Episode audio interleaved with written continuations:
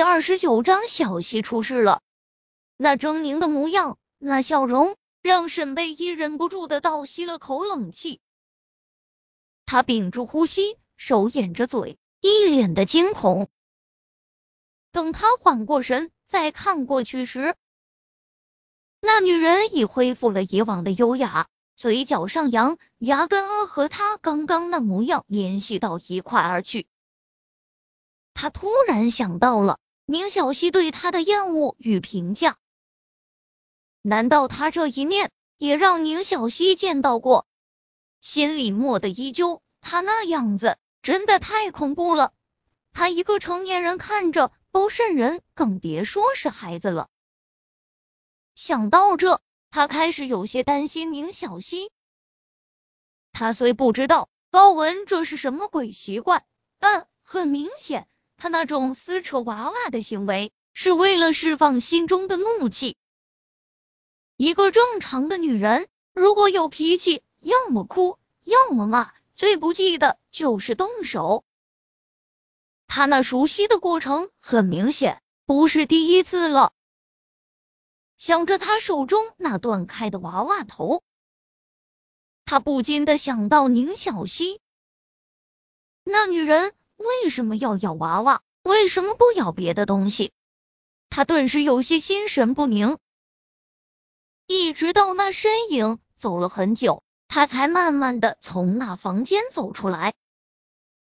手机有震动声，他拿起来，正好是宁小溪发来的视频，心蓦的一颤，他挂断了。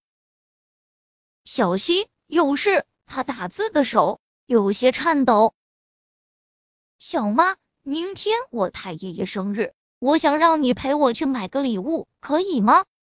你爸呢？刚刚宁少臣很明显是接到了宁小溪的电话。我爸，我爸他很忙，没时间。沈贝一皱眉，很忙，没时间。他明明刚刚才看到宁少臣接了他的电话，看样子就是去见宁小溪了。脑子一转，他似是想到了什么，这小屁孩感情还是不死心。小溪，小妈这有事，可能去不了，你要不让张叔陪你去吧。接着便没了回应。沈贝依以为他是放弃了，笑了笑，将手机收进了口袋，也没多想，便回了化妆室。化妆室里就小胖妹一个人，见他过来，问道：“唯一，你怎么没有去参加聚会？”沈贝一将化妆箱放到桌下，拿起背包笑了笑：“我不太喜欢那么吵闹的地方，你呢？”你怎么不去？他随口问道。我，我男朋友一会儿来接我，所以我就不去了。他的脸上洋溢着幸福的笑容，让沈贝依刚刚沉重的心瞬间也好过了许多。小胖妹其实并不胖，只是因为有脸上有点点婴儿肥，所以大家称呼她叫小胖妹。非但不胖。人长得漂亮，身材也好，性格更是讨喜。听她说男朋友，沈贝依几乎条件反射的就想到了高富帅。你要走吗？我们一起吧。其实他只礼貌性的问了下，却见小胖妹的脸色瞬间似乎就变了，摇头不用，我这还有点东西没理，你先走吧。沈贝依点头，出门后觉得肚子有点不舒服，便去了次洗手间。待他再回来时，刚走到公司大门口，便看到小胖妹被一个光头揽着腰进了一辆豪车。那光头的年龄看起来都能做他父亲了。透光车窗，他甚至还看见那男人朝他身上压了过去。怕他发现自己，沈贝一只是看了眼，便躲在柱子后面。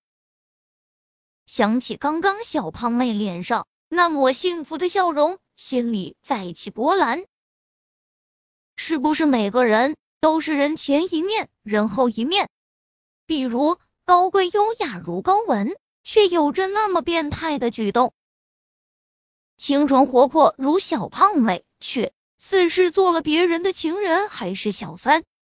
口袋里的手机又震动了起来，他以为是宁小溪的，看也没看便接了起来。小溪，你在哪儿？宁少臣。沈贝依惊讶，拿开手机，是个陌生号码。宁少有事？